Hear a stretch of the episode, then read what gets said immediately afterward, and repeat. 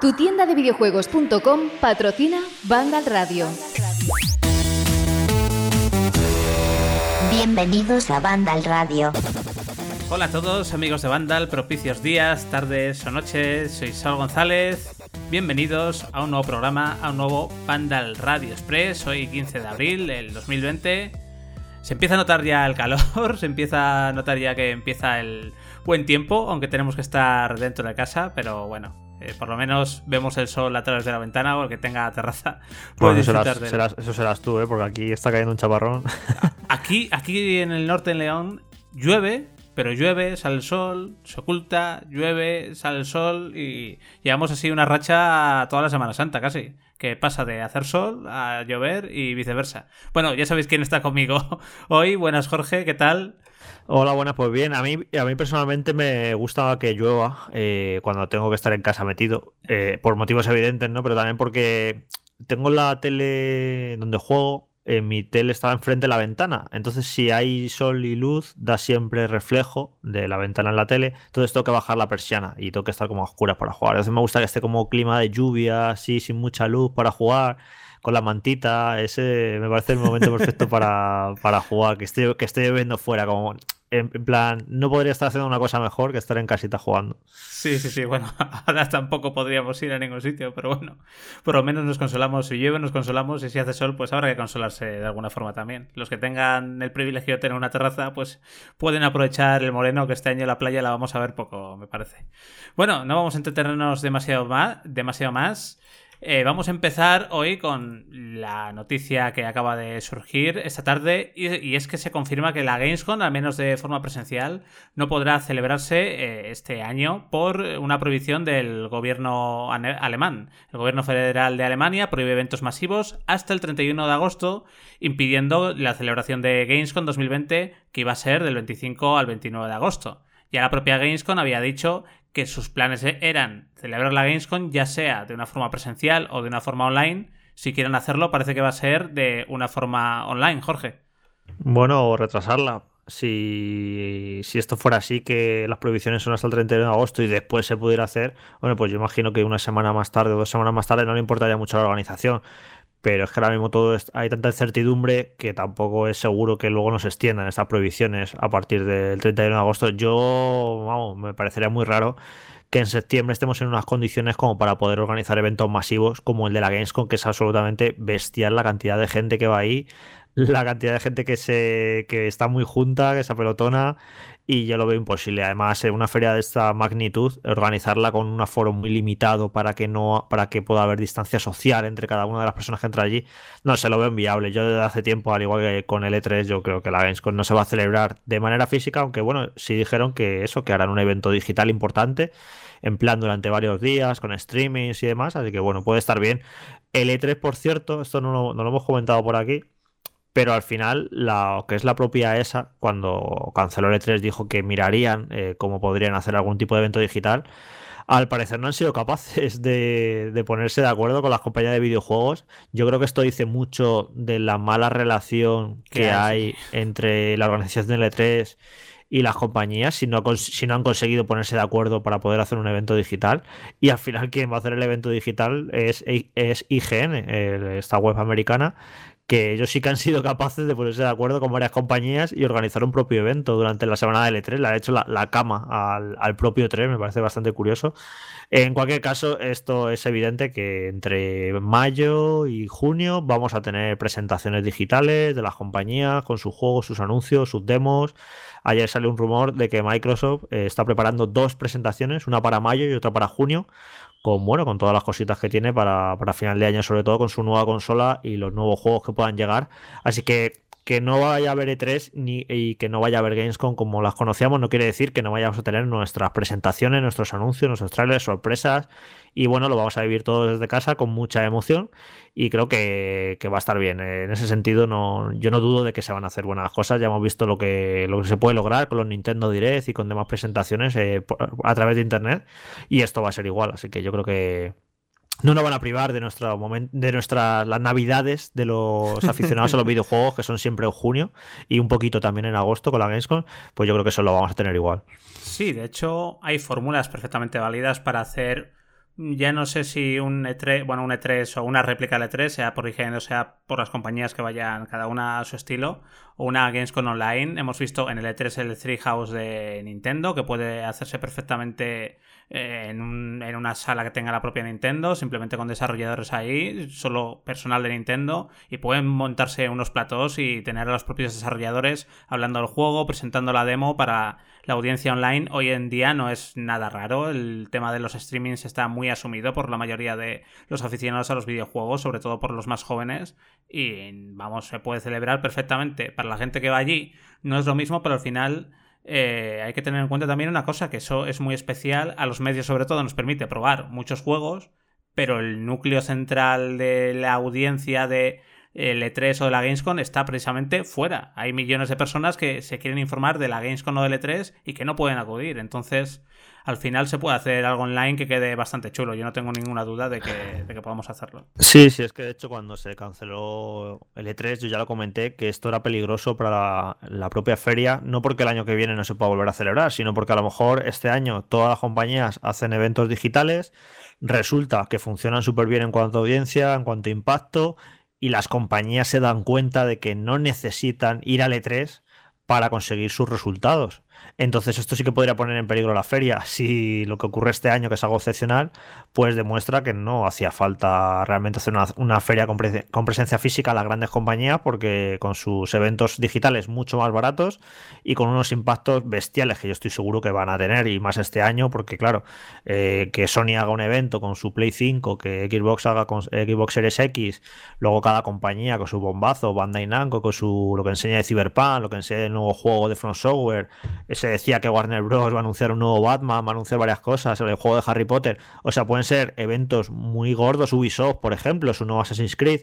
O sea, van a ser eventos muy gordos en cuanto a anuncios, en cuanto a lo que van a mostrar. Y yo creo que van a funcionar, pero vamos, genial. Vamos a estar todos aquí en casa pendientes de ello. Y vamos a, va a haber unos datos de eso, de audiencia y de, seguimiento. Yo creo que van a ser eh, bestiales. Sí que quizás sea más disperso todo que si hubiera habido un E3, que se concentra en muy pocos días, y aquí eh, no van a tener las compañías esa presión, ¿no? De, tener que hacerlo en una fecha muy concreta. Y a lo mejor sí que ocurre, pues nada, pues que Microsoft hace su evento un día, tres o cuatro días después hace Bandai Namco el suyo, luego hace Warner el suyo, luego Sony por otra. Va a estar como mejor quizás y todo un poquito más disperso que si, que si fuera el E3 tradicional.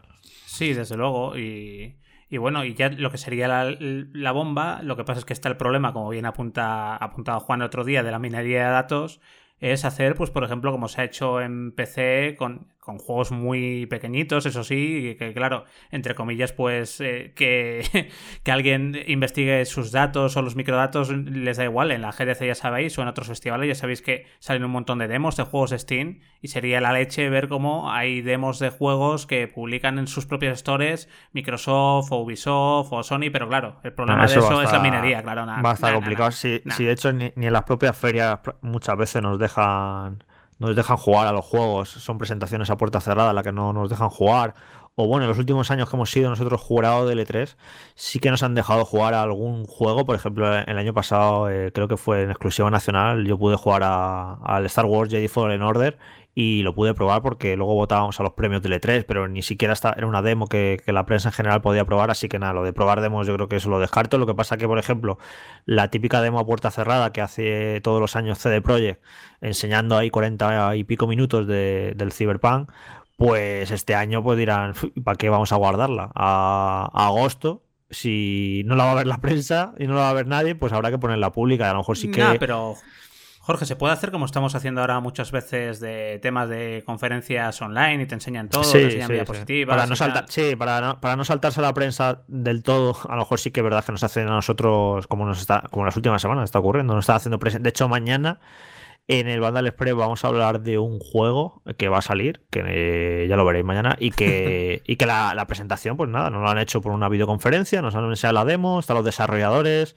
te lo explican, luego puedes entrevistarles, y sí, esto se va a seguir moviendo, esto no se va a parar, hay medios para hacerlo, desde hace años llevamos diciendo que, que una gran parte de los viajes que hacíamos la prensa, que son totalmente innecesarios, y se puede hacer por internet todas estas presentaciones, así que estoy seguro también que, Saúl, que ahora cuando llegue mayo y junio, sobre todo en mayo, yo creo que nos van a hacer muchas presentaciones de esta manera, ¿sabes? Por videoconferencia a la prensa y que nos pondrán nuestros embargos, pues a lo mejor no podemos hablar de ello hasta dentro de dos o tres semanas, pero sí, sí, vamos a poder preparar nuestros gameplays y nuestras impresiones, pero bueno, todo a través de, Internet. Sí, sí, es que incluso vale, vale que siempre hacer unas cosas de forma presencial, una entrevista de forma presencial, tiene sus ventajas, pero a mí estas presentaciones online me parecen súper cómodas, estás tranquilamente en casa, no te tienes que pegar las palizas que nos pegamos a veces de ir a Estados Unidos, de ir a Los Ángeles, 13 horas de avión, si ya eres de fuera de Madrid como yo, súmale el viaje a Madrid, estate allí uno o dos días, vuelve, acabas con el cerebro frito y de esta forma lo ves tranquilamente, escuchas tranquilamente,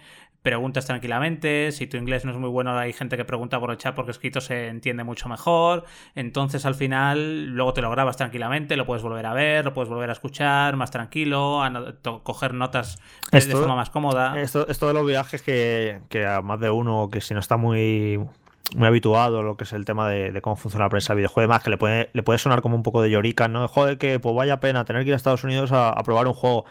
Pero es que no os hacéis una idea de lo absurdos que pueden llegar a ser algunos de estos eventos. O sea, ha habido viajes de ir a Los Ángeles, eh, que te pongan un vídeo, o sea, ni probar el juego, eh, que te pongan un vídeo de 40 minutos y para casa. Y, y son 12 horas de avión, son muchas, o sea, es absurdo completamente. Hay viajes muy absurdos. Hay otros que pueden ser muy constructivos, en el sentido de vas allí, visitas el estudio, haces entrevistas, pruebas el juego y te vas con la sensación de decir, bueno, he, ido, he hecho este viaje, pero ha merecido la pena porque traigo mucho material, he conocido cómo es el estudio por dentro, que esto es una ocasión única. Sí, eso es una pasada. Y eso sí está bien, eso dice, bueno, ha merecido la pena, pero hay otros viajes, o sea, que en serio, ¿eh? que son absurdos, que es ir a un sitio, te meten en una sala, te ponen un vídeo que lo podías haber visto desde tu casa y ni siquiera pruebas el juego. Y entonces ahí, todo eso, vamos, eso se va a acabar de, de raíz. Sí, sí, sí. Pero, pero vamos, es eso que no es, no es por el tema, es que es más cansado de lo que parece y hay muchas veces, es lo que tú dices, Jorge, si puedes dar una vuelta por el estudio, te puedes empapar un poco de cómo trabajan, te explica todo y eso te ayuda luego a ver un poco el enfoque, el enfoque también del desarrollador y demás, te das una vuelta eh, por Blizzard o por cualquier estudio o eventos de juegos como el E3, como la BlizzCon, que están un poco más concentrados y entonces allí sí aprovechas porque sí, es un viaje de pocos días, pero puedes ver muchas cosas, puedes hacer muchas entrevistas y eso sí lo aprovechas, pero es que hay viajes que son eh, casi y de vuelta en el día y son muy muy duros y acabas con el cuerpo hecho, hecho un berreo. Pero bueno, no vamos a hablar más de nosotros y si quieres Jorge, saltamos ya a la siguiente noticia que es que eh, la nueva actualización de Nintendo Switch, la 10.0.0, que se publicó ayer, hace referencia a un nuevo modelo de la consola. El ingeniero Mike Henskin asegura en la red social Twitter que los archivos de la actualización mencionan una consola denominada con el nombre en clave NX ABCD. Esa máquina tendría soporte para una segunda pantalla según los archivos del parche. También se referencia el procesador Nvidia Tegra X1 Plus, una versión más rápida del chip que incluye la consola, que creo, si no recuerdo mal, que es el Tegra a secas. Y este Tegra X1 Plus es el que utiliza la última Nvidia Shield, si, si la memoria no me falla. Lo único que Comenta este mismo analista, Mike Heskin, que no está seguro de cuánta potencia pueden, pueden exprimir de él en lo referente al 4K, por ejemplo, parece casi imposible. Pero yo tampoco creo, Jorge, que la batalla de Nintendo esté en el 4K, ni mucho menos, sino simplemente, pues quizás sí mejorar algún aspecto técnico del juego, incluso los tiempos de carga. Un chip mejor suele tener también mayor autonomía o mejor autonomía porque suelen ajustar cositas. Con cada chip nuevo que sale se reducen, pues. Eh, el consumo, el calor, y eso siempre ayuda a la autonomía de la consola y a, la durabilidad de la consola. Y aparte, pues un poquito de potencia eh, extra que se agradece un poquito. ¿Tú qué opinas? ¿Tendremos un nuevo modelo de Nintendo Switch? Que por cierto, Nintendo decía que este 2020 no iba a haber ningún modelo, o sea que o, no han dicho toda la verdad, porque muchas veces lo niegan y luego lo presentan, evidentemente, o este, este modelo sería para el 2021. Bueno, los rumores de este modelo vienen de lejísimos. De hecho, cuando salieron los rumores de que está, o sea, eh, se dijo hace muchísimo que iba a haber una suite Lite y que iba a haber una suite más potente. La de la suite Lite se cumplió y lo de la suite más potente, pues es evidente que va a llegar. No sé si llegará este año, se llegará en primavera del año que viene, pero es evidente que va a haber una suite más potente. Eh, otra cosa es hasta cuánto más potente. Yo igual, yo no creo que, que vayan a apostar por el 4K ni nada de eso. Simplemente, pues yo que sé, juegos que ahora no pueden ir a 1080, que les cuesta, pues irán a 1080. eh, más, más estable. Ya recordaréis, por ejemplo, que, ya le costaba mover a la consola el Zelda Breath of the Wild de manera estable y están preparando la secuela, pues no lo sé. Pero vamos, que yo no me esperaría un enorme salto de potencia ni nada. Además, ellos lo, el, el máximo interés que tendrán es que la compatibilidad con los juegos sea total y no haya ningún problema en un sentido y en el otro, sobre todo en el sentido de que no empiecen a lanzar los juegos para el nuevo modelo, que no funcione el anterior dejándolo atrás. No creo que estén por las labores. Está funcionando muy bien en Switch. Eh, está vendiendo como rosquilla. De hecho, está agotada en muchas partes. y, no se y no van a hacer tonterías. Otra cosa es que, bueno, que, que, con las mejoras que ha habido en el chip en estos tres años, pues puedan lanzar un modelo que es un poquito más potente, que encima consume menos batería, más eficiente, mismo precio. Y, de esta manera incluso lo que pueden hacer es mantener el precio de la consola y no, y no, y no tener que bajarlo, como en plan, bueno, es que ahora vamos a ofrecer una consola más potente, pero al mismo precio. Y es un poco así, dicen, mira, seguimos manteniendo el precio y no tenemos que devaluar la consola. Mm, eh, bueno, sí, lo veo factible, ya te digo, pero es eso, que no la gente no se espere nada, nada muy potente, ni nada que quiera competir con con la nueva Play 5, la nueva Xbox, yo no esperaría nada de eso, pero bueno, un modelo un poquito más potente, pues sí, es, que es fácil con eso, con meterle el nuevo Tegra y tal, pues ya lo tienen hecho. ¿Y esa segunda pantalla a la que hace referencia? ¿Dónde creías que estaría? Ah, eso sí es lo raro, ¿no? No sé. Es lo raro. es que el único sitio que tendría sentido sería en el. O sea, en la unión del propio mando, cuando la separas de, del log es el único sitio que tendría sentido tener ahí otra pantallita para ver un mapa o para ver, pero es que tampoco tendría mucha, mucha, mucha utilidad esa segunda pantalla, la verdad. No, eso es lo más raro de todo. No sé qué segunda pantalla, no sé, eso sí que es raro, sí. Y en el tema del suministro de Switch, precisamente ayer, si no recuerdo mal, Nintendo decía que hay más suministro en camino porque la consola está agotadísima. Yo lo hablaba con Jorge antes, que eh, siempre hay modelos de un nuevo modelo de consola cuando me compro el anterior y me acabo de comprar la Nintendo Switch y estaba agotadísima. He tenido que esperar a una ventana que ha habido durante el pasado lunes un día ahí que me saltó la alerta y cogí y la compré porque está agotadísima en todos los lados y el tema del Ring Fit, Jorge, también está agotadísimo y hay muchísima especulación con el Ring Fit ahora, con el tema del confinamiento, con la gente que quiere estar un poco más en forma en casa y es una forma bastante ocurrente y bastante divertida de mantenerte en forma y hay un problema de suministro ahora mismo con Nintendo Switch que se corregirá. El problema es que, claro, eh, también los jugadores, si no encuentran una Switch, ya apuntaban a que, bueno, pues eh, una PlayStation 4, una Xbox One. Entonces Nintendo es la primera que no quiere que, haya pocas unidades de sus consolas en las tiendas. De hecho, nosotros que publicamos las ventas en España es muy curioso porque justo la semana que empieza el confinamiento se dispara las ventas de Switch, pasa como a vender el triple, se dispara la venta de juegos sociales, en plan Just Dance, Mario Party, o sea, es evidente, ¿no? Que el hecho de que estemos encerrados en casa, pues eh, cambia los hábitos de consumo, todo el dinero que nos gastábamos en bares, en restaurantes, en ir al cine, en estar por ahí, de viaje, pues ahora estás metido en casa y te lo vas a gastar en ocio, de, estar en casa. Y pues los videojuegos tiene toda la pinta de que van a ser uno de los grandes beneficiados. De, bueno, no, a ver, eh, seguro que la industria no se alegra de lo que está ocurriendo, porque al final esto salpica a todos. Si hay una crisis económica, si la gente tiene menos dinero, va a consumir menos. Al final esto es una rueda, está todo conectado y, va a afectar a todos.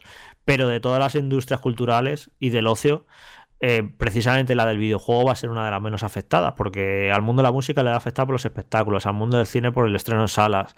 Eh, todo, todo el deporte, tú fíjate, los estadios, todo se va a ver afectado, pero el mundo de los videojuegos, por su característica, eh, va a ser uno de los menos afectados. Entonces, bueno, pues van a aumentar seguro las la ventas de consola, la venta de juegos y, y Switch ya venía con ciertos problemas de suministro desde Navidades y ahora se han acrecentado. Y lo del Ring Fit Adventure es que ya en Navidades no lo podías conseguir, estaba agotado. Yo conozco un montón de gente que lo quería comprar y no, y no pudo.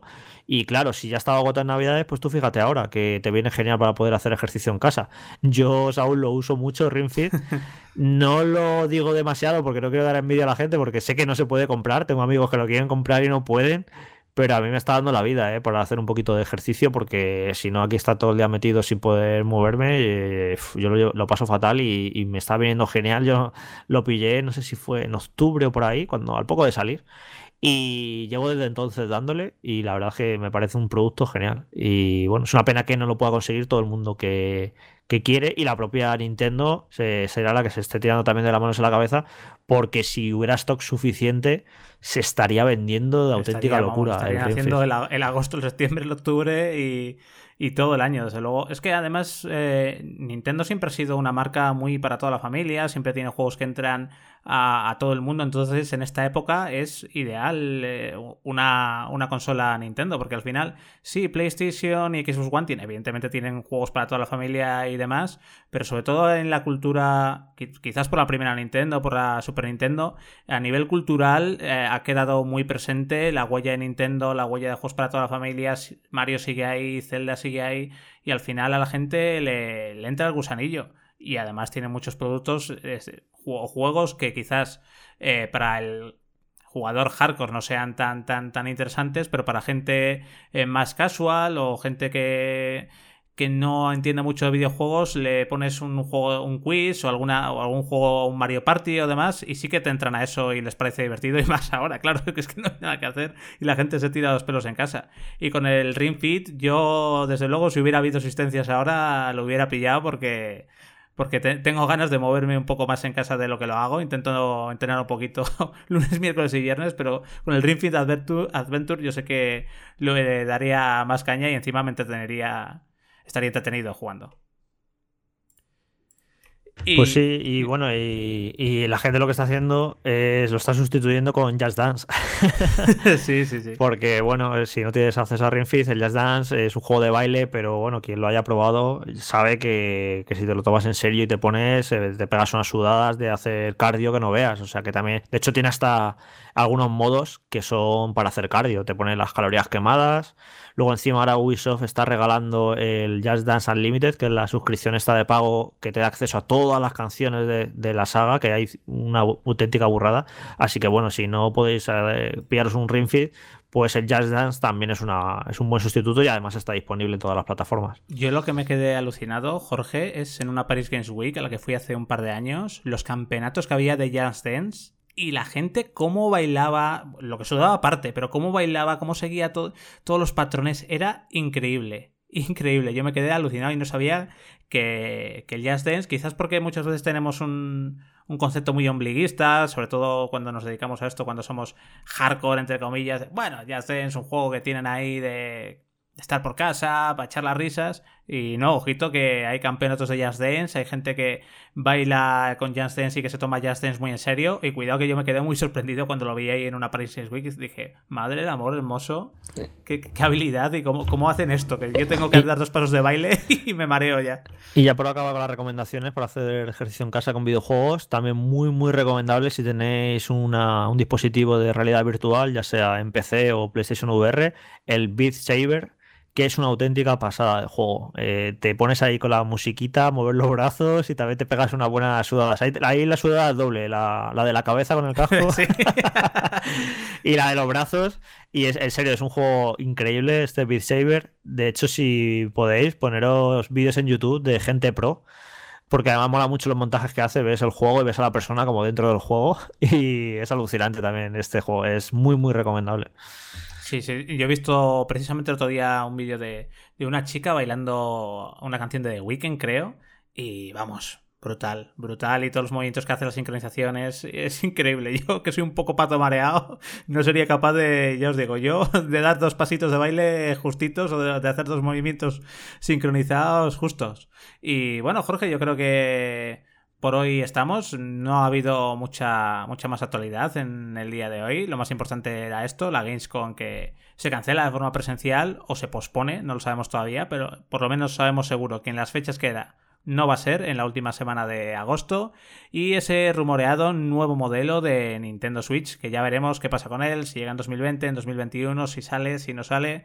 La segunda pantalla, una Switch 3DS, eh, no, lo sé, es algo, es algo raro, ya veremos. Ya a mí ahora mismo de Nintendo me preocupa, bueno, me preocupa, no es que me preocupe, es que me interesa más saber qué juegos tienen preparados para a partir del verano, que no sabemos nada, esos Mario que se rumorean eh, y todo eso, y eso es lo que saldremos de dudas también ahora para para, junio, que seguro que hacen su, tradicional Nintendo Direct de L3, pues lo van a hacer igual y ahí nos sorprenderán con los anuncios que tienen preparados. Bueno, pues eh, muchas gracias Jorge por estar aquí y a todos vosotros por escuchar un día más este Vandal Radio Express. Chao. Chao. Tu tienda de videojuegos.com patrocina Vandal Radio. Vandal Radio.